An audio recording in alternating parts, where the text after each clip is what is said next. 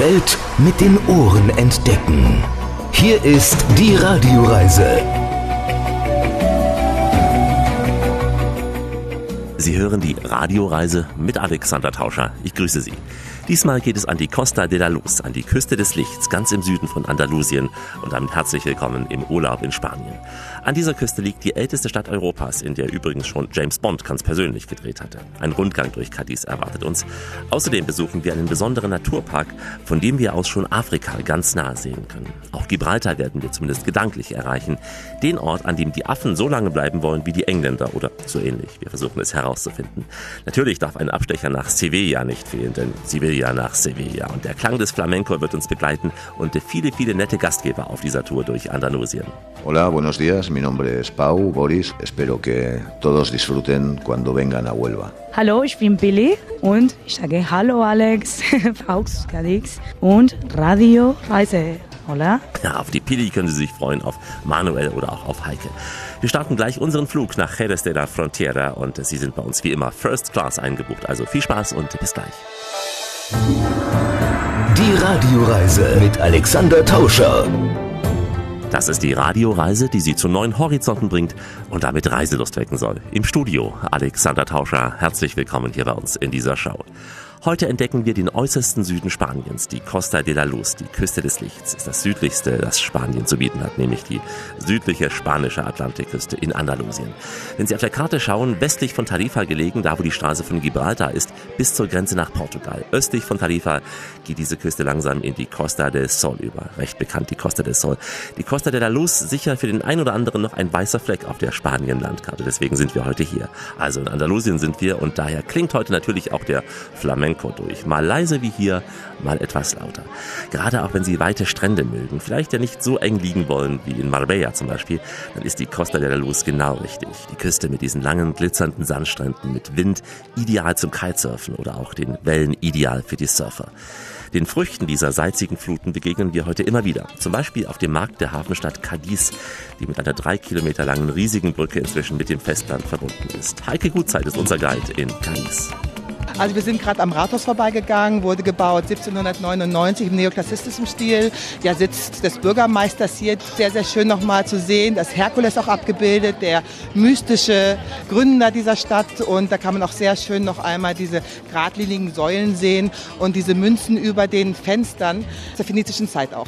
Ein sehr prächtiges Rathaus. Ja, ja, ja, ja, sehr, sehr. Und natürlich auch offen zum Hafen hin, weil ähm, natürlich auch das Rathaus den Hafen und natürlich die Verbindung nach Amerika auch begrüßen möchte. Deswegen ist es halt offen gebaut, direkt zum Meer hin. Der Kolumbus hat seine erste Reise gemacht ab Huelva, aber seine zweite und seine vierte hat er ab Cadiz gemacht. Und der Magellan, der hat wohl seine Weltumsegelung gemacht, aber ab San Luca de Barrameda, das ist die Nachbarstadt dann. Die Gasse jetzt auch sehr beliebt, wie typisch in Andalusien? Ja, ja, das ist also hier die Verbindungsstadt vom Rathaus zum Kathedralenplatz. Kommen wir jetzt auch gleich hin. siempre la tengo presente.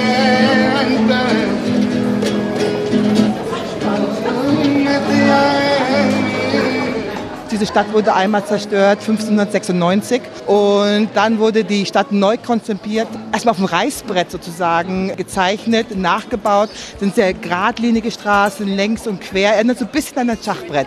Und die Häuser hier, die wir sehen, alle überwiegend 17., 18. Jahrhundert. Goldenen Zeitalter sozusagen dieser Stadt. Ab 1717 wurde der Handelsplatz von Sevilla nach äh, Cadiz verlegt und dann war Cadiz sozusagen die Haupthandelsstadt für alle Produkte, die aus Mittel- und Südamerika gekommen sind. Sie gilt als älteste Stadt Europas genau. auf dem Festland? Ja. Genau. Äh, man sagt, äh, dass die Stadt gegründet worden ist 1100 vor Christus von den Phöniziern. Wir sehen jetzt hier auf dem Kathedralenplatz die Kathedrale von Cadiz. Sie wurde angefangen anzudenken 1717, als der Hauptumschlagsplatz für die Waren, die aus Mittel- und Südamerika gekommen sind, hier nach Cadiz verlegt worden ist und äh, angefangen zu bauen dann 1722 und es hat 116 Jahre gedauert, bis die Kathedrale dann fertiggestellt worden ist. Überwiegend spanischer Barock, aber auch Neoklassistikstil, weil natürlich bei so einer langen Bauzeit natürlich auch die Architekten dann wechseln.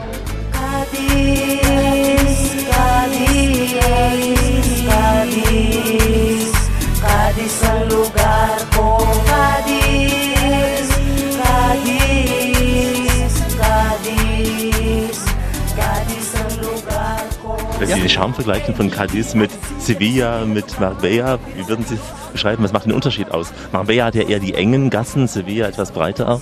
Also in Sevilla als solches haben wir erstmal die, die drittgrößte Kathedrale der Welt. Das ist das Juderia, das Judenviertel, auch mit ganz engen Gassen, genau wie in Marbella auch. Es ist für Cadiz zu vergleichen. Wir haben ja auch ganz enge, schmale Gässchen und Gassen. Und die Städte eigentlich in Andalusien sind alle zu vergleichen, denn Ursprung dieser engen Gassen ist auch die arabische Zeit. Dass man schnell fliehen kann, wenn halt irgendwie angegriffen worden ist, beziehungsweise auch die Sonne und der Wind sind auch Faktoren, warum man eng gebaut hat, um einfach Sonne und Wind auch auszuhalten laden. Cadiz ang lugar ko Cadiz Ja. Schon viele Jahre jetzt hier? ja, seit 2001. Wegen auch des Klimas, wegen der Lebensart hier geblieben? Genau, genau. Wegen des Klimas, wegen der Lebensart und natürlich auch der Liebe wegen bin ich hier angekommen. Mein Mann kommt aus Jerez de la Frontera. Ein Spanier geheiratet. ja. Genau, genau. Di makita ang palagwaon adlaw-adlaw Linay diri sa Cadiz Sa plaza Tamalandaw Ein Loblied auf Cadiz, die weiße Stadt am blauen Meer. Vielleicht nicht ganz so schmuck wie zum Beispiel Marbella, dafür aber sehr, sehr ursprünglich. Und äh, im heißen andalusischen Sommer, da bringt der kühle Atlantik hier eine echte Abkühlung. Wir laufen gleich weiter durch Cadiz. Heute kommt uns einiges Spanisch vor. Die Radioreise mit Alexander Tauscher ist nämlich an der Costa de la Luz. Mal direkt am Wasser, mal etwas entfernter. Aber immer bleiben wir im schönen Andalusien. Hola. Die Costa de la Luz, das sind zum Beispiel die Strände von Tarifa. Sie sind das Mekka der Windsurfer und Kiter. Auf dem Meer hier sieht man Hunderte unter Segel und Drachen eben vor der Kulisse der nordafrikanischen Küste. In Chipiona liegt der Strand mit dem höchsten Leuchtturm Spaniens. Von hier aus sehen Sie auch schon die Korallenriffe mit Fischen und Algen. La Victoria zum Beispiel, der größte Strand in Cadiz. Hier sehen Sie die Einheimischen schwimmen, sich sonnen oder auch joggen oder einfach nur so spazieren gehen. Wir verbringen heute sehr viel Zeit in Cadiz, dieser alten spanischen Hafenstadt. Auf einer Landzunge ist sie von fast allen Seiten vom Meer umschlossen. Eddie Borrego lebt hier und erklärt uns mal, was für sie der Reiz von Cadiz ist.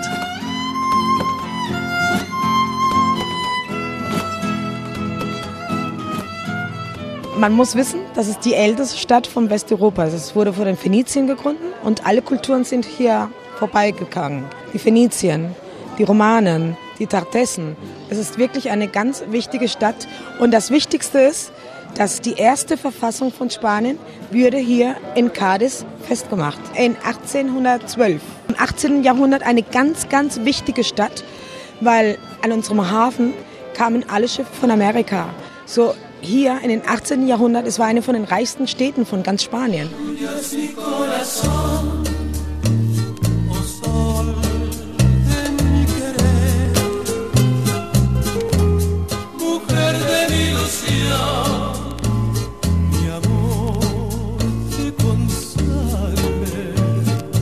Es ist ganz witzig, weil wenn man jetzt in diesem Moment die Telefonguide nimmt, kann man viele Nachnamen, die von Italien sind, von England oder von Holland, weil das sind Leute, die hier gelebt haben und die Nachnamen bleiben noch.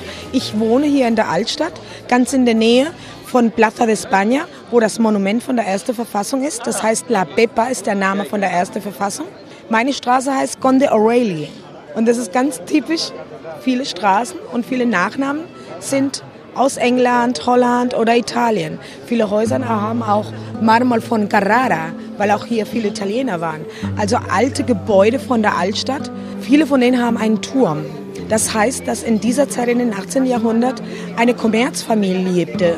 Und von dem Turm aus konnte man die Schiffe von den Hafen sehen, wie sie reingehen. Also in diesem Moment haben wir mehr als 100 Gebäude mit diesen Turmen. Aber damals gab es mehr als 200. Manche von den Sachen, die die von Amerika brachten, bevor der Schiff am Hafen ankam, war schon alles verkauft, was sie mitgebracht haben. Weil aus dem Turm mit Pfannen konnten sie sich mit seinen eigenen Schiffen kommunizieren und wussten, wie viel Kartoffel oder wie viel Schokolade sie mitgebracht haben. Es kommt an. Wenn es viel kam, war der Preis billiger. Wenn es wenig kam, war der Preis höher. Und bevor das Schiff ankommt in Cadiz, wusste man schon, wie teuer oder wie billig die Sachen waren. Also es war wirklich eine ganz interessante und reiche Stadt. Sieht man auch an der Architektur noch diese Mischung der Kulturen? Also ja, alle Häuser, alle Gebäude, die, die man sieht, sind Gebäude von den 18. Jahrhundert. Also das sind ganz typische Häuser. Also dieses nicht, weil dieses keinen Turm hat. Aber siehst du dort, Ja. diese kleine Türmchen dort? Also das heißt, dass eine Kommerzfamilie dort lebte. Unten hatten sie die Büros, dann im ersten äh, Geschoss waren auch Büros, der Dach war kleiner. Im zweiten Geschoss wohnte die Familie, die reiche Familie, wo die Dächer ganz hoch sind. Und am letzten Geschoss wohnten die Leute, die für ihn arbeiten, also die Dienstboten, ja, die Dienstmädchen. Dienstboten.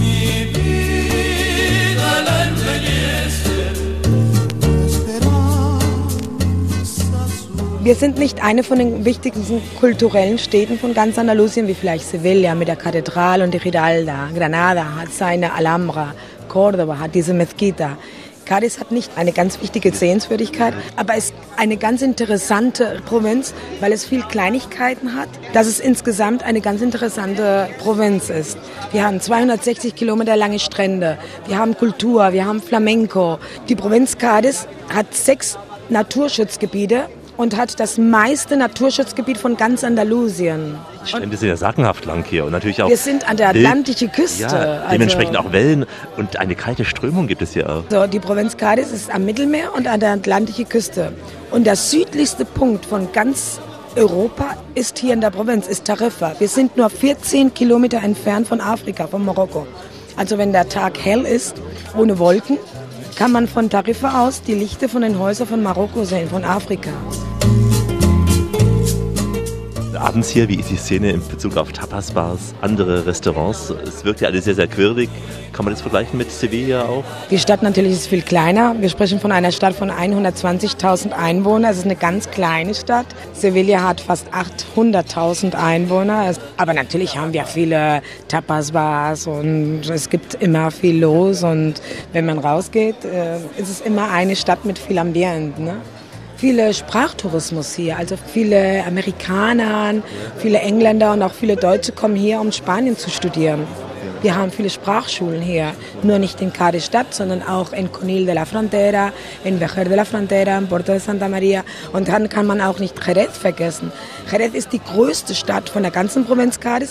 Es hat 220.000 Einwohner und dort ist unser Flughafen. Jerez de la Frontera ist die Stadt, wo die Weinkellereien sind. Also das Sherrywein produziert sich hier in der Region Cádiz. Die größten Weinkellereien sind in Jerez. González Villas, Dia Pepe, Sandeman, Domecq, Harways. Alle diese große Weinkellereien und wichtige Weinkellereien sind alle in Jerez de la Frontera. Aber auch in Puerto de Santa Maria und in Sanlúcar de Barrameda. Es gibt dort ein Dreieck und das sind die drei Städte von den Sherrywein. Sanlúcar, Puerto de Santa Maria und Jerez de la Frontera. Und fast alle schwärmen von der Bodega González Bias in Jerez de la Frontera. Eine sehr große Weinbar ist das. Hier sitzen sie zwischen den Weinfässern, können auch Flamenco live erleben, viel Sherry trinken und versinken. In Farbe und Stereo und heute mit dem Klang von Gitarren und Kastagnetten. Das ist Urlaub an der Costa de la Luz in der Radioreise mit Alexander Tauscher. Grüße Sie. Wir laufen weiter durch dieses weltoffene Cadiz, die älteste Stadt Europas, wie ich so oft hörte und auch las. Und im Gegensatz vielleicht zu Sevilla oder Malaga ist Cadiz noch weitestgehend frei vom Massentourismus. Cadiz war einst eine Insel vor dem Festland. Sie diente bereits 1000 Jahre vor Christus den Phönixern als Warenlager und Militärstützpunkt. Die Karthager bauten die Stadt aus und starteten auch ihre Kriegszüge von dort aus. Und äh, unter den Römern wuchs der Ort zu einer reichen und wichtigen Stadt im Weströmischen Reich. Die Theater und auch die Festungsmauern erinnern heute noch an diese Zeiten. Die schönsten Orte in Cadiz sind sicher die, auf denen man die Verbindungen zwischen der Region und auch Lateinamerika sehen kann. Heike und Elli, sie führen uns weiter durch ihr Cadiz, untermalt von, ja, jetzt mal wehmütigen spanischen Klängen.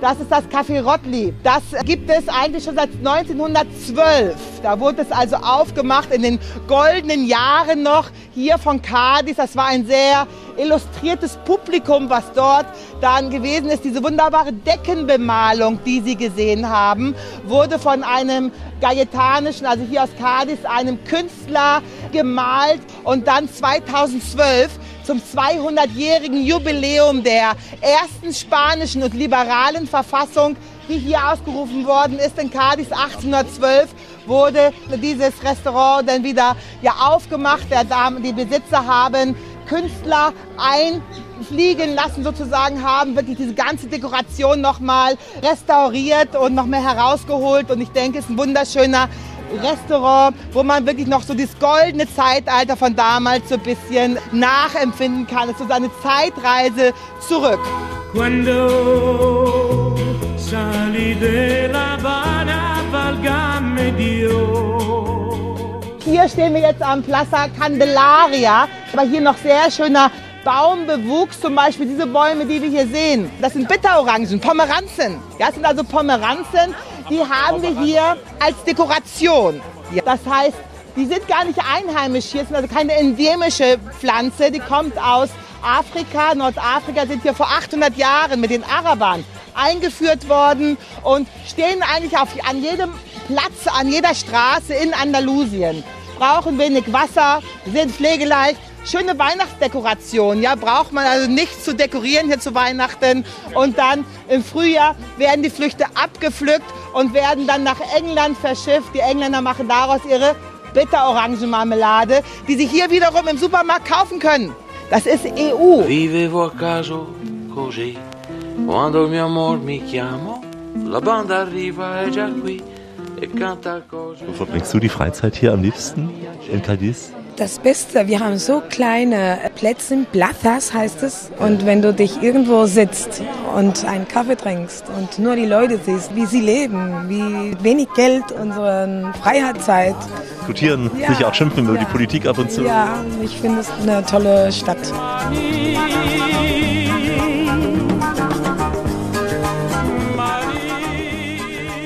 Wir sind die Lieblingsregion von ganz Spanien. Das muss man auch wissen. Es gibt viele Schauspieler und viele ähm, Filmdirektoren kommen hier in die Provinz Cádiz, um seinen Urlaub zu verbringen. Also vielleicht kennen Sie unsere Schauspieler und so nicht, aber, Aber schon hier die, in die VIPs. Spanien, ja. Also kann man In wie wieder mit Spanien- Marbella auch vergleichen. Nein, wir sind Bilder. Bilder. Nein, hier kommen mehr Schauspieler, die ein bisschen mehr alternativ sind. Ah, okay, also nicht der Jet-Set, Ja, so, ja. ja. weil wir haben ganz tolle Strände, ganz wilde Strände auch. Also wir haben Strände für jeden Geschmack. Wir haben kleine Buchten in Roche, in der Nähe von Conil de la Frontera. Wir haben, das ist unser Kitesurf- und Windsurf-Paradies in Tarifa an der atlantischen Küste.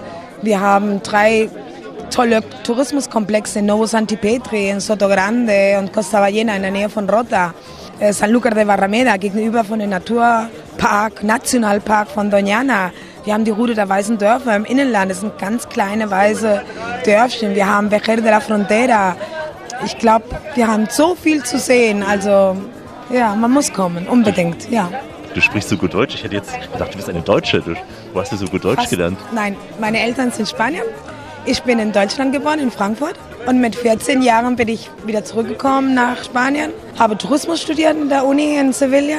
Und dann habe ich das Glück gehabt, in das Fremdesverkehrsamt von der Provinz Cádiz zu arbeiten. Und ich finde es eine ganz tolle Arbeit. Es ist ganz einfach, meine Provinz zu verkaufen, weil wenn man weiß, dass es gut ist, ist es ganz einfach, etwas zu verkaufen.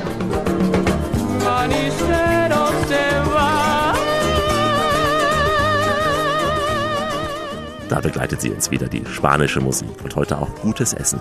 Ich muss Sie warnen, meine Damen und Herren, nicht nur Meeresfrüchte prägen die Küche Andalusiens, im Landesinneren nämlich wird sehr viel gejagt. Deswegen gibt es hier auch viele deftige Gerichte mit Wildbrett, mit Rebhuhn oder auch Kaninchen, ebenso Schmor- und Eintöpfe und äh, als Delikatesse gern auch das iberische Schwein. Bei uns entstehen die Urlaubsbilder im Kopf, denn die Sonne, die kommt direkt durch das Ohr. Die Radioreise mit Alexander Tauscher in Spanien, in der Region Costa de la Luz, also Olla. Wenn Sie gern auf See fahren, dann sollten Sie die Bahia de Cadiz durchqueren, die Bucht von Cadiz. Also gerade im Sommer, wenn das Wasser etwas ruhiger ist, da werden hier sehr viele Katamaran-Touren angeboten.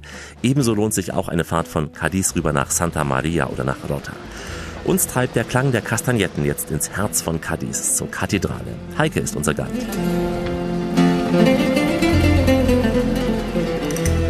Genau vor uns, das ist die alte Kathedrale.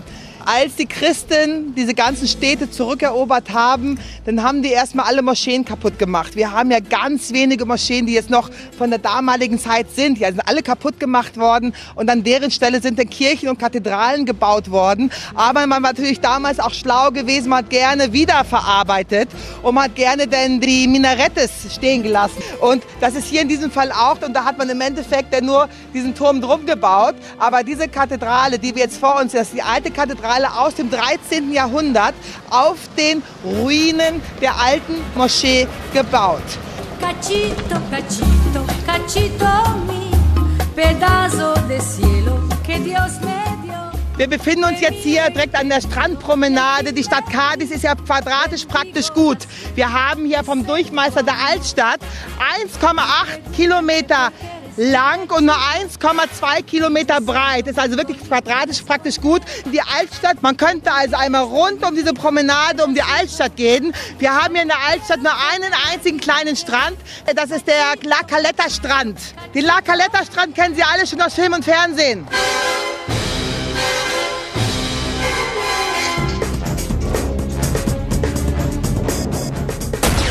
James Bond 007 stirbt an einem anderen Tag. Halle Berry, wunderbarer aprikofarbener Bikini an, weißer Gürtel um die Hüfte, weißes Messer hier geschnallt, kommt sie aus dem Wasser stolziert.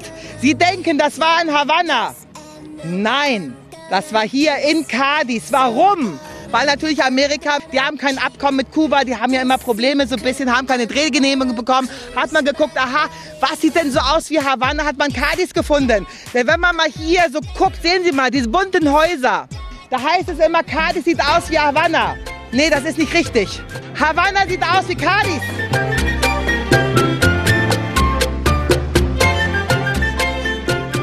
Was ist damals passiert? 1492. Die Spanier sind nach Mittel- und Südamerika gegangen. Die Spanier haben San Salvador als erstes entdeckt. Die Spanier sind nach Kuba gekommen, haben dort gebaut.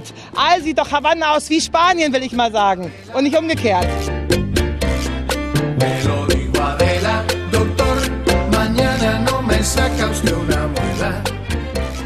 Hier hat man denn einen Teil von diesem Film gesehen. Der James Bond, der war auch hier, der Pierre Brosnan war das ja. 2002 war das gewesen. War schon interessant, Hollywood hier in Cadiz zu sehen.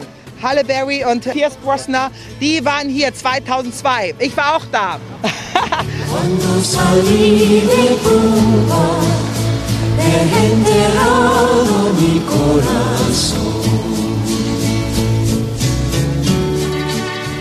ist hier der Sonnenuntergangshotspot hier.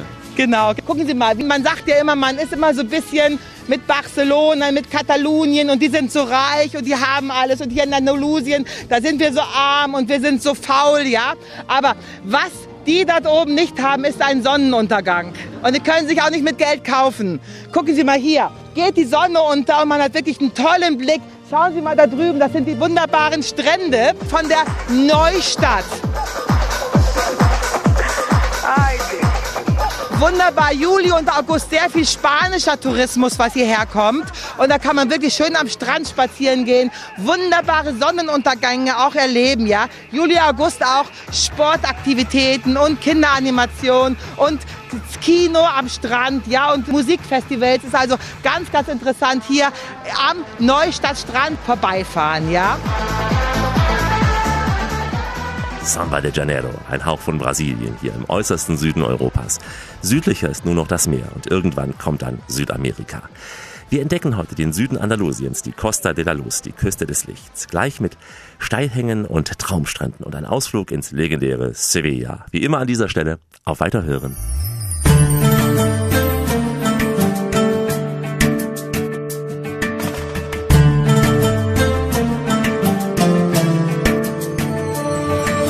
Welt mit den Ohren entdecken. Hier ist die Radioreise mit Alexander Tauscher.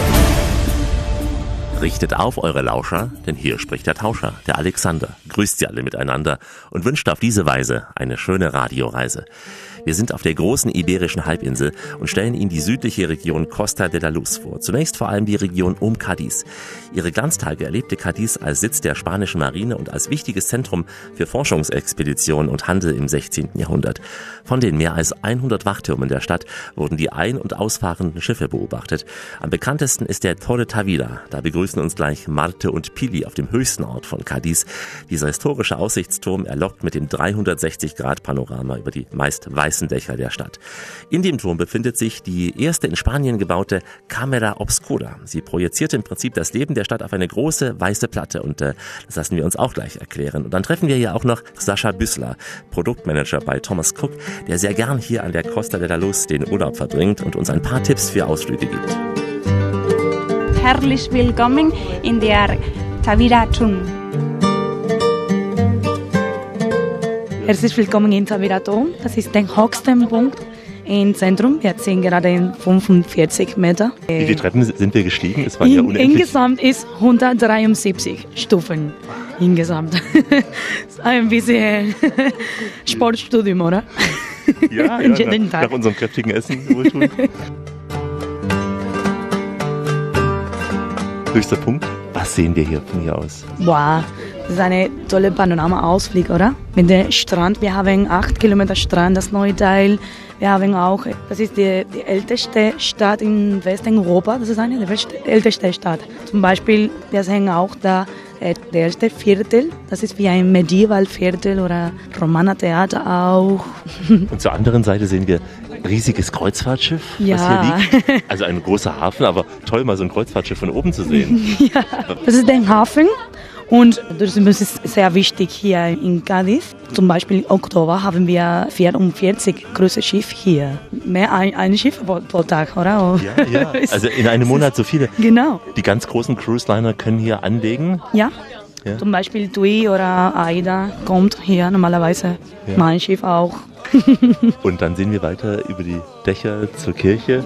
Ja. wir haben zwischen 30 oder 40 Kirchen hier. Es wirkt hier wie eine arabische Stadt, also sehr, sehr weiß. Man hat das Gefühl, Ja, man ist der in warm. Casablanca. Ja, ja, weil hier zu warm ist und ja, wir haben den Weiß. Sicher auch ein schöner Ort, wenn Sundowner ist. Beim Sonnenuntergang ein schöner Ort hier. Ja, in La Galeta Strand. Normalerweise vielleicht in der Sonnenuntergang dahinter, La Galeta. Jeden Tag ist ganz verschiedene der Sonnenuntergang der. Wenn man jetzt runterkommt, kommt man in die Dunkelkammer. Was wird da gezeigt? Das ist wie eine große Fotoapparat. Ja, wir gehen drinnen wie ein großer Fotoapparat, nur mit einem Spiegel und ein paar Linsen. Wir sehen ein reales Bild in Bewegung. Und was ist passiert im Moment in, in der Stadt? Ja, wie ein Webcam, ja. wie Google Maps live, aber nur mit einem Spiegel und ein paar Linsen, wie ein Periskop. Und das ist so das Top-Highlight hier in Ja. Cadiz. ja, aber das ist eine, der Dunkelkammer ist wie eine Stadtführung, aber in 360 Grad. Wir sehen alle, wir sprechen ein bisschen der Geschichte oder das sind Wohntätigkeiten hier und nur in 20 Minuten du hast wie eine generalische Vision in der ganzen Stadt ungefähr. A veces me siento como papagayo patinando en la nieve. Armo una comparsa si el ambiente está muy malo. Die Radioreise im Gespräch mit Sascha Büssler von Thomas Cook. Es gibt die Möglichkeit, natürlich hier in Andalusien, an der Costa del Sol, auch eine schöne Mietwagen-Rundreise zu machen. Was würden Sie empfehlen? Ja, also neben der Zielgruppe Golfer oder vielleicht auch der eine oder andere, der sich hier nur an den Strand legt, ist es natürlich eine unheimlich attraktive Region. Idealerweise ist meine Empfehlung immer, wenn ich schon mal hier bin, es richtig zu machen, die große Andalusien-Rundreise über äh, acht Tage, wo Sie im Grunde alle Highlights, Jerez, Sevilla, Cordoba, das volle Programm drin haben, auf den Spuren von Kolumbus, Tapas und Wein erkunden. Da gibt es auch eine etwas kürzere, gestrafftere Variante, die heißt Faszinierendes Andalusien und die ist sechs Tage lang. Es ist fast ein Muss, hier das Hotel zu verlassen, sich ein Auto zu nehmen und diese wunderbare Region kennenzulernen. Wir sind ja auch nur knappe zwei Autostunden von Gibraltar entfernt.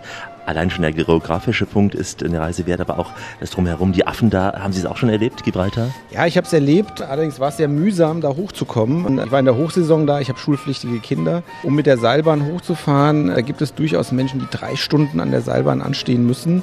Die ist also nicht für die Kapazität geeignet, die da so in einem Sommermonat ankommt und da hoch möchte. Mein Tipp, in der Nähe der Abfahrtsstation gibt es äh, jede Menge Taxen, äh, auch, auch inoffizielle, die kein Taxischild auf dem Dach haben. Aber man ist in elf Minuten oben und muss nicht dreieinhalb Stunden an der Seilbahn warten. Runter sind wir dann mit der Seilbahn gefahren. Kann es jedem empfehlen. Es ist äh, vom Ausblick her äh, das spektakulärste äh, neben so ein paar Skyline-Erfahrungen oder vielleicht der Eiffelturm noch, was ich in Europa jemals gesehen habe. Bei Afrika so zum Greifen nah ist da. Und weil sie einfach eine unheimliche Sicht in alle vier Himmelsrichtungen von da oben haben und mehrere Meere sehen und zwei Kontinente sehen. Die Affen haben ja auch eine besondere Bewandtnis, sind schon seit Jahrhunderten da, sollen so als Zeichen sein, solange wir Affen hier sind. Sind die Engländer auch hier? Kann sein, dass das so verstanden wird. Sie sind in der Tat schon lange hier, sollen irgendwo auf einem Schiff da mal angekommen sein und sich tapfer gehalten haben. Das ist ein bisschen Geschmackssache, ob man sich da jetzt mit den Affen äh, da beschäftigt. Also ich fand ehrlich gesagt persönlich den Blick faszinierender als die Affen. Me don't want no monkey to stop my show. Me don't want no monkey to bring me down. No Monkey Can Stop My Show. Aber Vorsicht vor den Affen in Gibraltar. Die lieben es nämlich, Touristen zu ärgern. Also besonders Handtaschen der Damen schnappen sie sehr gern weg. Oder auch Digitalkameras, habe ich gehört. Sogar den Waffeleisbecher eines kleinen Kindes hat da schon ein Affe aus der Hand gerissen. Und das natürlich im Affentempo. Sie sind im besten Mix, der Ihnen ohne Zweifel gut tut. Die besten Reiseziele aus Ost, West, Nord und Süd. Dazu Klassiker und Neuvorstellungen. Mit einem Wort Radioreise. Alexander Tauscher sorgt für echte Vielfalt. Diese Vielfalt erleben wir heute an der Costa de la Luz, übersetzt die Küste des Lichts. Der Name kommt von der speziellen Lichteinstrahlung da, denn das Licht der Sonne, es glänzt hier goldgelb und spiegelt sich in den Wellen des Atlantik sowie auch in diesen endlosen Sandstränden wieder. Ich drücke Ihnen ganz fest die Daumen, dass Sie in Ihrem Urlaub viele der so oft gelobten 330 Sonnentage im Jahr erwischen. Ich habe da nicht alle erwischt.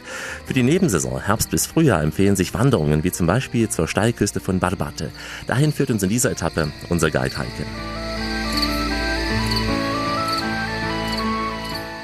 Wir befinden uns jetzt hier im Naturpark Sbrenjas, kleinste Naturpark von Andalusien mit 5077 Hektars, wurde von Menschenhand erstellt.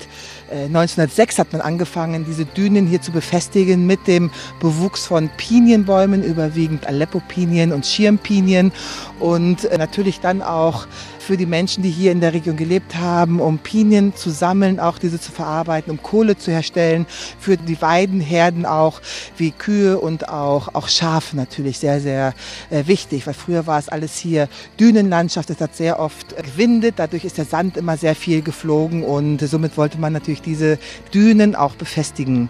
Seit 98 ist das jetzt hier ein Naturpark, kein Nationalpark, ein Naturpark, das heißt man darf noch hier Weideherden herbringen. Man darf auch fischen und auch jagen, aber es ist wie gesagt ein Naturpark und ist natürlich entsprechend dann auch geschützt. Die Form der Bäume ist so Das auffällig. Schirmpinien, genau. Schirm, Schirmpinien sind das. Das sind Schirmpinien. Sieht so ein bisschen aus wie ein Regenschirm, sage ich immer. Ne? Also hier nennt sich auch Umbrella, also es sind diese Schirmpinien, genau. Verschiedene Wanderwege hindurch hier. Es gibt verschiedene Wanderwege. Man kann also wirklich, wir laufen jetzt ja nur den halben Weg. Das heißt, es gibt einmal ganz durch und dann gibt es auch immer wieder Abzweigungen, dass man wirklich auch äh, kürzere und längere Wanderungen oder miteinander verbinden kann. Diese historische Gegend hier. Franco ist hier. Genau, also Franco ist, soll hier gelandet sein. Äh, Der ist von Nordafrika gekommen, hier nach Barbata, hat von hier aus sozusagen seinen Einmarsch nach Spanien ausgeübt. Und er war immer ein sehr großer Freund von Barbate. Dieser Ort wurde dann auch Barbate de Franco genannt. Und Franco ist ja 75 dann gestorben. Und 98 ist dann Barbate de Franco, de Franco weggefallen. Und zehn Jahre später, 2008, wurden noch die 35 Straßen, die noch diesen Beinamen de Franco hatten, wurden dann auch sozusagen äh, weggenommen. Da gibt es ein Gesetz von 2007 zur Aufarbeitung der Geschichte sozusagen oder Erinnerung an die Geschichte. Und da wurden diese Straßen dann auch entsprechend umgenannt, dass de Franco wegkommt. Hatte er hier viele Anhänger in dieser Region? Ist nicht wirklich Anhänger. Er ist halt hier gelandet und hier dann aus Dank eine, eine Fischfabrik auch hergestellt nach Barabat. Er hat viele Leute auch hierher umgesiedelt, um diese Gemeinde einfach größer zu machen. Freunde will ich nicht sagen, ja, aber beide hatte Nutzen dadurch, dass er hier gelandet ist. Ne? Gibraltar,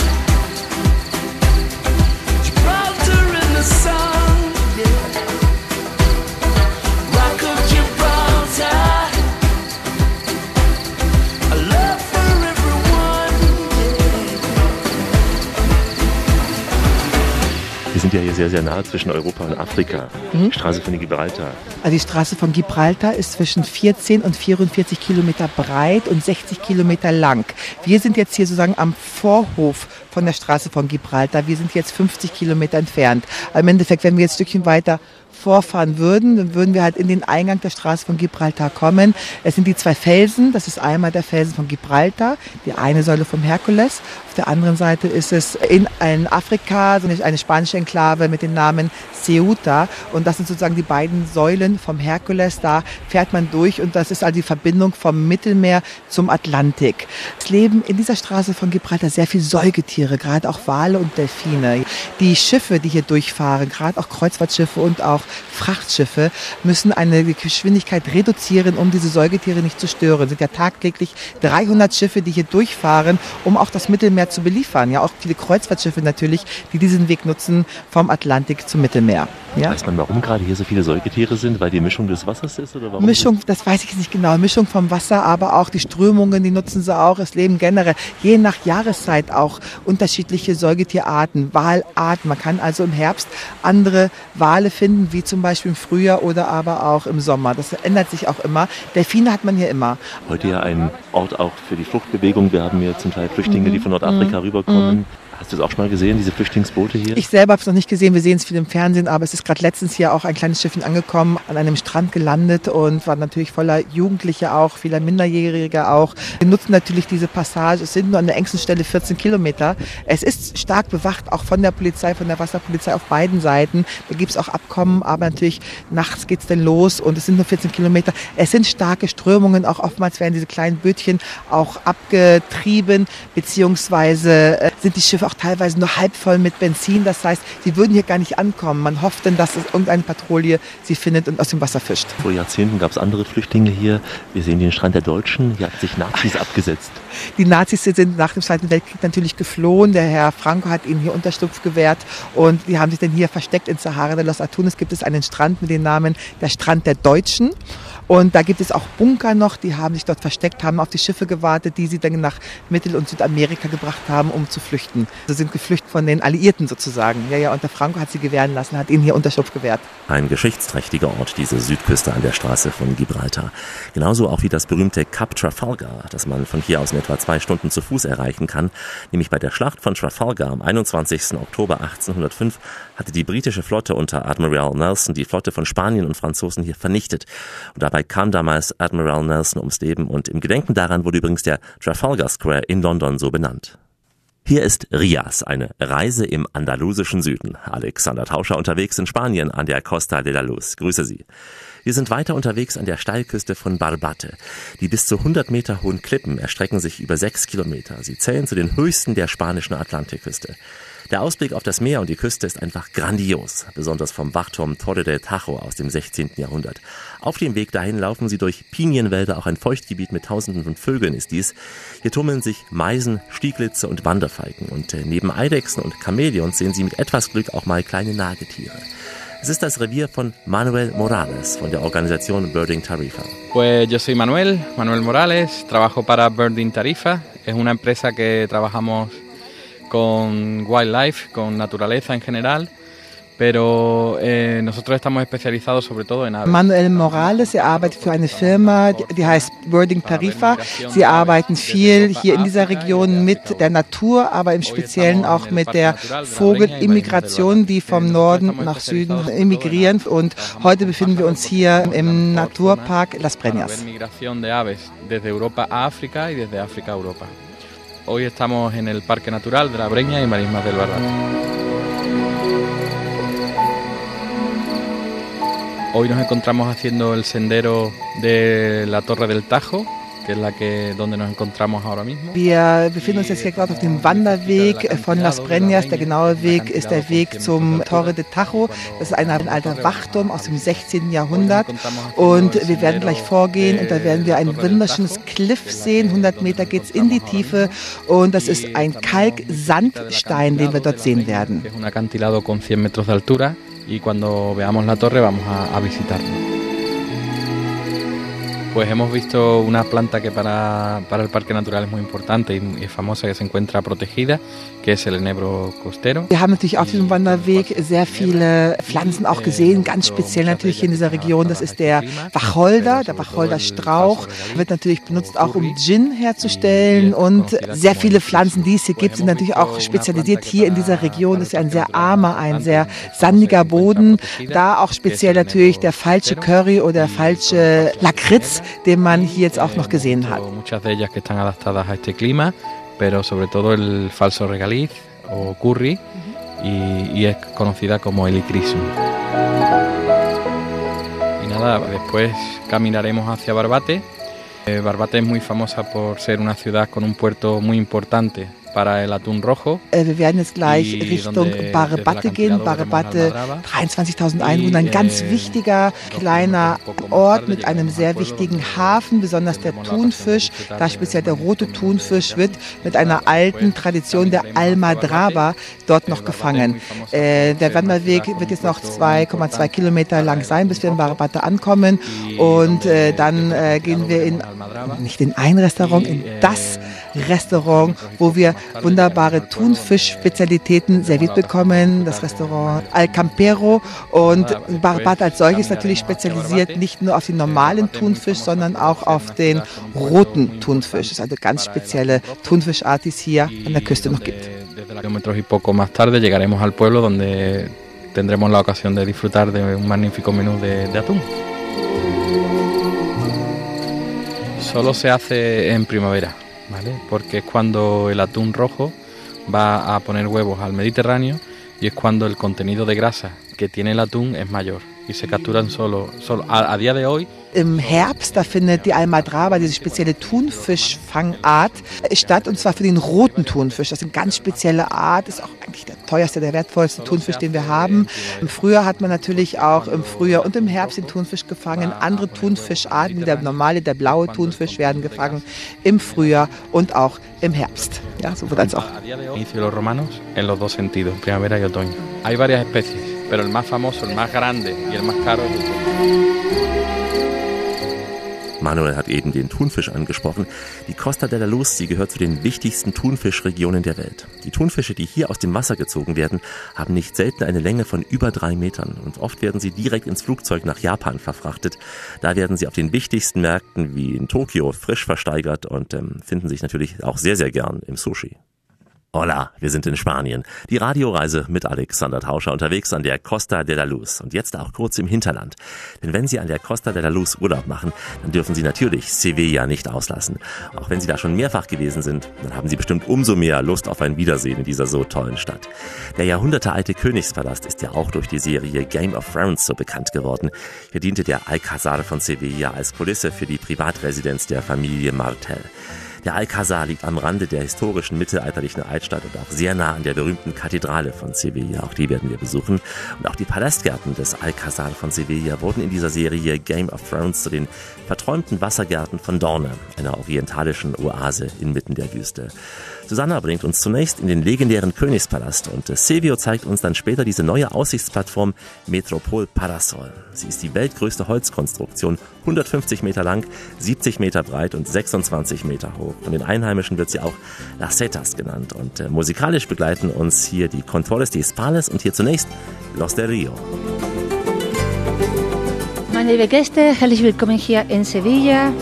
Sevilla, tan sonriente, me lleno de alegría cuando hablo con su gente. Dieser Palast stammt aus den maurischen Zeiten, aber das Einzige, das noch erhalten geblieben ist, ist diese Mauer hier in der Mitte. Als wir gleich sehen werden, stammt aus dem 13., 14., 15. Jahrhundert, ich meine ab die Wiedereroberung Sevillas aus dem Maurenherrschaft. Hier an diesem Haupt, in dem Hof des Palastes, wir haben drei verschiedene Paläste aus drei verschiedenen Zeiten. Auf der linken Seite steht ein gotischer Stillpalast. Nach vorne steht auch ein Mudéjar Stillpalast und auf der rechten Seite ein Renaissance-Stillteil. Praktisch alle die Könige, die hier im Laufe der Zeit wohnten, wollten etwas Besonderes hier zu Hause bauen.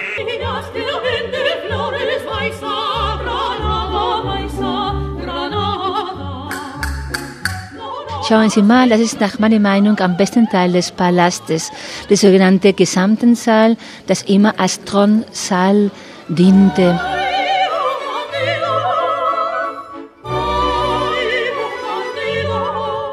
Die Kathedrale, es handelt sich um die dritte größte Kirche der Welt, nur übertroffen von St. Petersdom in Rom und St. Paul in London. Mit dem Gebäude ergibt sich eine Fläche von 23.500 Quadratmeter, was steht in der Guinness-Buch der Rekorde als die größte existierende Grundfläche der Welt. Hier drinnen in der Kirche, man findet das Grabmal von Don Christopher Columbus besichtigen. Wann wurde sie errichtet, diese Kathedrale? 1407. Es wurde in kaum 100 Jahren fertig gebaut.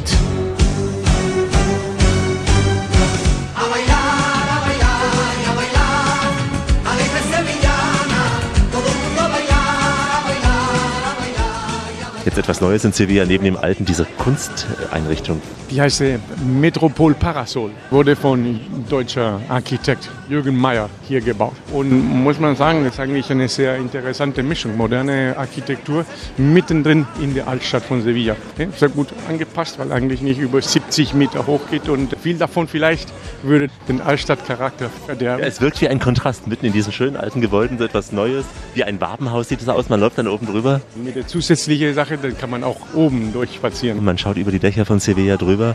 Was sieht man vor allem? Vor die Dächer über Sevilla, man sieht schon manches, was man eigentlich nicht erwarten könnte, weil normalerweise denkt man nicht, dass manche Häuser schöne Schwimmbäder haben, ne, da oben in den Terrassen.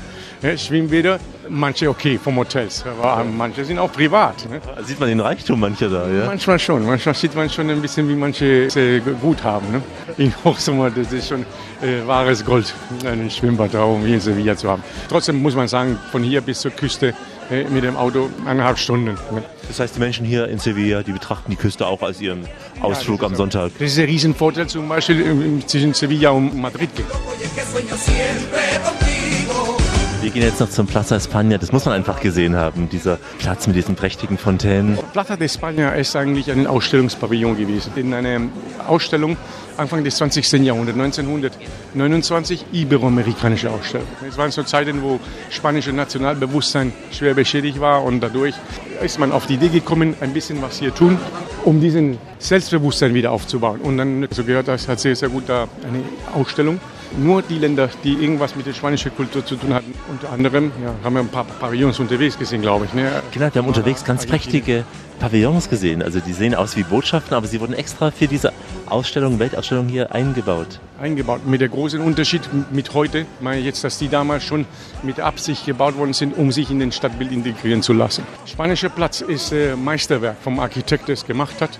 Er ist auch heute noch das äh, größte Ziegelsteingebäude der Welt. Dieser spanische Platz hat einen eigenen Architekturstil benannt, ne, und zwar sevillanischen Regionalismus, was der Aníbal González damals äh, sich äh, eingefahren hat. Waren die Fontänen damals auch schon so original, wie sie heute sind? Spanischer Platz, eigentlich der Springbrunnen war nicht im Originalprojekt inkludiert. Aníbal González hat sich der Platz wie einen Veranstaltungsplatz vorgestellt. Letztendlich in den letzten Projekt äh, hat man dann doch diesen Brunnen äh, reingebracht und auch noch das Kanal, das rumherum steht. Weil Wasser ist schon für unsere Kultur schon ein wichtiges Element. Auch musikalisch und auch noch dekorativ kann man oft als Spiegel verwenden.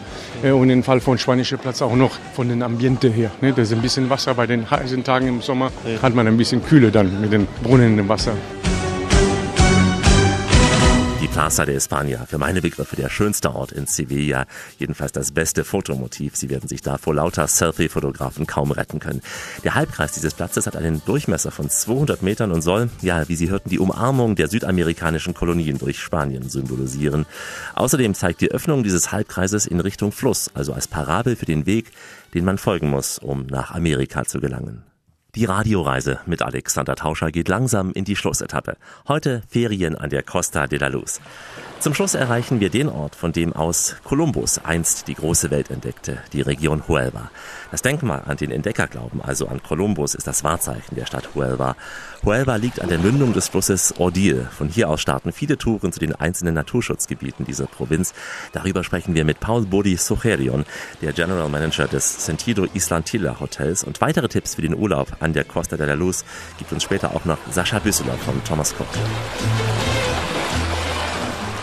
An einer der schönsten Abschnitte sind wir hier, der Costa de la Luz. Hier am Costa de la Luz gibt es eine wunderschöne Strände, äh, sind mehr als 15 Kilometer Strand mit äh, einem wunderschönen Sand und man kann zum Beispiel laufen mit wunderschönen Blicks und so weiter. Also der Strand ist wunderbar hier. Sehr breite Sandstrände hier. 40 Meter so. Ne? Ist auch nicht sehr weit bis zum Donana Nationalpark. Donana, äh, der Nationalpark mit Auto sind ungefähr 40 Minuten. Ja, das ist nicht weit und ist wunderschön. Ist äh, das letzte äh, Park in Spanien zum Sehen. Ja, gibt es äh, viele Möglichkeiten im Doñana zum Sehen, ist sehr, sehr interessant. Man sieht dort auch Strände, die man gar nicht so betreten kann, sondern nur mit dem Jeep sozusagen befahren kann. Äh, ja, das ist nur mit den äh, offiziellen Jeeps vom Doñana, weil äh, natürlich man, man muss protegieren alles. Ne? Also alles ist ein Naturpark und ist das Wichtige gegen den Fauna, das wichtige Park National in Spanien. Buenas noches. Costa de la Luz, Huelva, es gibt nicht nur Strände und äh, den Park National von Doñana, sondern gibt es auch sehr gute äh, Gastronomie, auch Wein, auch Rio Tinto ist auch sehr interessant. Es ist richtig eine wunderschöne Lage von Spanien, das die Leute kennen nicht gut. Aber ist so, so sehr, sehr interessant. Natur, Kultur, Strände, Sonne und Ruhe. enamorar.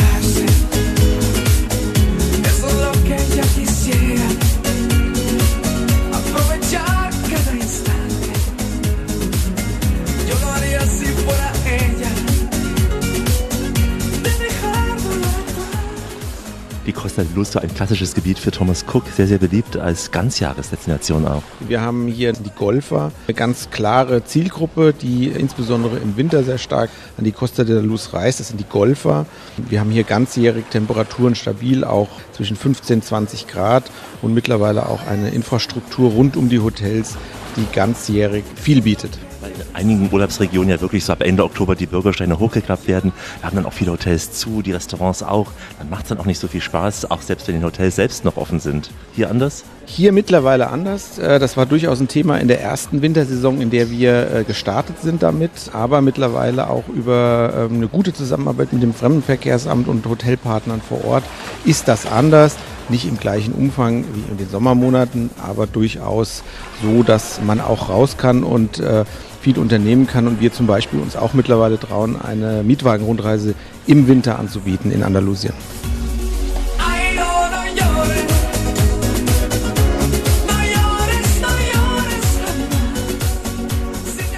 Sie haben ja auch hier in Hotels investiert, auch in der Küste. Was erwartet den Urlauber hier? Also wir haben über 70 Hotels an den äh, Costas. Wir haben ein eigenes Hotelprodukt bis runter an und über die portugiesische Grenze hinaus. Und da ist eigentlich von äh, nicht nur Golfer, sondern Adults-Only-Hotels bis zu auch vielen Hotels mit 100% Kinderermäßigung, äh, eigene Hotelmarken wie Sentidos und auch viele Hotels, mit denen wir eng zusammenarbeiten, wie die Iberostar-Häuser. Für jede Kundengruppe etwas dabei.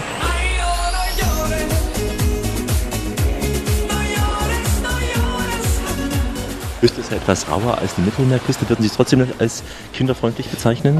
Ich würde es immer als kinderfreundlich bezeichnen, mit dem ganz kleinen Beigeschmack, dass sie, aber das betrifft den Sommer genauso, äh, ein bisschen äh, ungewohnt kühle Temperaturen hier beim Meerwasser haben, was aber auch viele Leute nicht stört, schön finden. Aber es ist natürlich schon so, dass sie sich da unter Umständen auch in einem Juli oder im August bei Wassertemperaturen nur um die 20 Grad bewegen, was nicht so jedermanns Sache ist.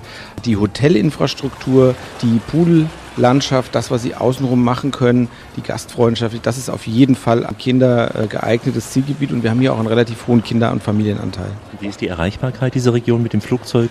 Auch da ist ja in vielen Regionen so, dass die Flüge nicht mehr so vorhanden sind wie im Sommerhalbjahr. Wie schaut es hier aus? Wir fliegen äh, mit unserem eigenen Carrier, mit der Condor, nach Jerez de la Frontera im Winter mit deutlich erhöhter Frequenz im Sommer. Also Jerez ist unser vordringlicher Flughafen. Wir haben weitere Carrier, die wir anbieten. Zielflughafen Faro, wo sie dann auch äh, die Grenzregion äh, und Richtung Andalusien erreichen können. Und auch weitere Carrier, die Flüge anbieten nach äh, Sevilla, nach Malaga. Ähm, Also die Abdeckung an Zielflughafen ist relativ dicht. Wir konzentrieren uns sehr stark auf Jerez de la Frontera. Faro, Portugal, Sie haben da selber auch Urlaub gemacht, hat auch seinen Reiz, die Küste da schon an der Algarve. Ich finde, eine der schönsten äh, Urlaubsregionen in Europa. Sie müssen sich da ja auch nicht an politische Grenzen halten. Man kann im spanischen Teil wohnen, äh, im portugiesischen Teil an den Strand fahren. Ähm, Nochmal ein bisschen eine, eine andere Note, eine etwas andere Gastronomie, einen anderen Wein und eine andere Charakter, auch was die Strände anbelangt, mit kleinen, felsigen Buchten. Äh, ich finde das eine unheimlich attraktive Kombination, wo man auch unter Umständen äh, kombinieren kann und nach Jerez oder Malaga fliegt mit dem Mietwagen, dann runterfährt und von äh, Faro auch zurückfliegen kann. Die Kastagnierten laden ein zum Urlaub an der Costa de la Luz. Wir sitzen schon wieder vor gepackten Koffern, weil unser Flieger in Faro wartet und uns nach Hause bringen wird. Aber Sie, meine Damen und Herren, können gern verlängern. Hier an den Stränden von Huelva oder auch rund um Cadiz. Gern bieten wir Ihnen auch den Ausflug nach Sevilla an und das wie immer kostenfrei. Denn unter www.radioreise.de gibt es diese Sendung als Podcast zum Nachhören. Wann immer Sie wollen, wo immer Sie wollen und vor allem auch wie oft auch immer Sie wollen. Hier können Sie gleich Ihren Urlaub auch weiter verlängern mit einer Reise von Sevilla bis nach Cordoba. Da geht es um sehr viel Geschichte und wenn Sie ganz entspannt reisen wollen, dann folgen Sie Sie uns nach Marbella oder rüber über die Grenze an die Algarve nach Portugal. www.radioreise.de. Hier auch all die Texte und Fotos in unseren Blogs, die aktuellen Infos wie immer bei Facebook und überall da, wo der moderne Mensch heute noch so unterwegs ist. Ich verabschiede mich in den Sprachen der Welt, die Sie ganz sicher auch an der Costa de la Luz hören werden. Goodbye, au revoir, hey, farewell, tschüss, auf Wiederloge, servus, das Vidania, gülü gül, marhaba und shalom und natürlich adios. Muchos saludos desde Cádiz, Andalucía, España, de, para Alex, Radio Reisen. Hola, mi nombre es Philly. ich bin Philly. Und hola a Radio Reise mit Alex. Hasta pronto. Mein Name ist Sascha Büsseler. Viele Grüße an die Hörer der Radioreise mit Alex. Muchos saludos y os invito desde Cádiz a Radio Reise Alex. Muchas gracias y os espero aquí en Cádiz. Hola, buenos días. Mi nombre es Manuel Morales. Eh, hola para todos a la radio. Cuidale. Muchas gracias. Un gran saludo desde Sevilla y un saludo muy grande especialmente para los eh, oyentes de Radio Reisen mit Alex. Hallo, mi nombre es Susana Pérez. Bienvenidos a Radio Reise mit Alex. Hasta pronto. Pronto. Bleiben Sie schön reisefreudig, meine Damen und Herren, denn es gibt noch mindestens 1000 Orte in dieser Welt zu entdecken. In diesem Sinn, wie immer, bis bald. Die Radioreise mit Alexander Tauscher.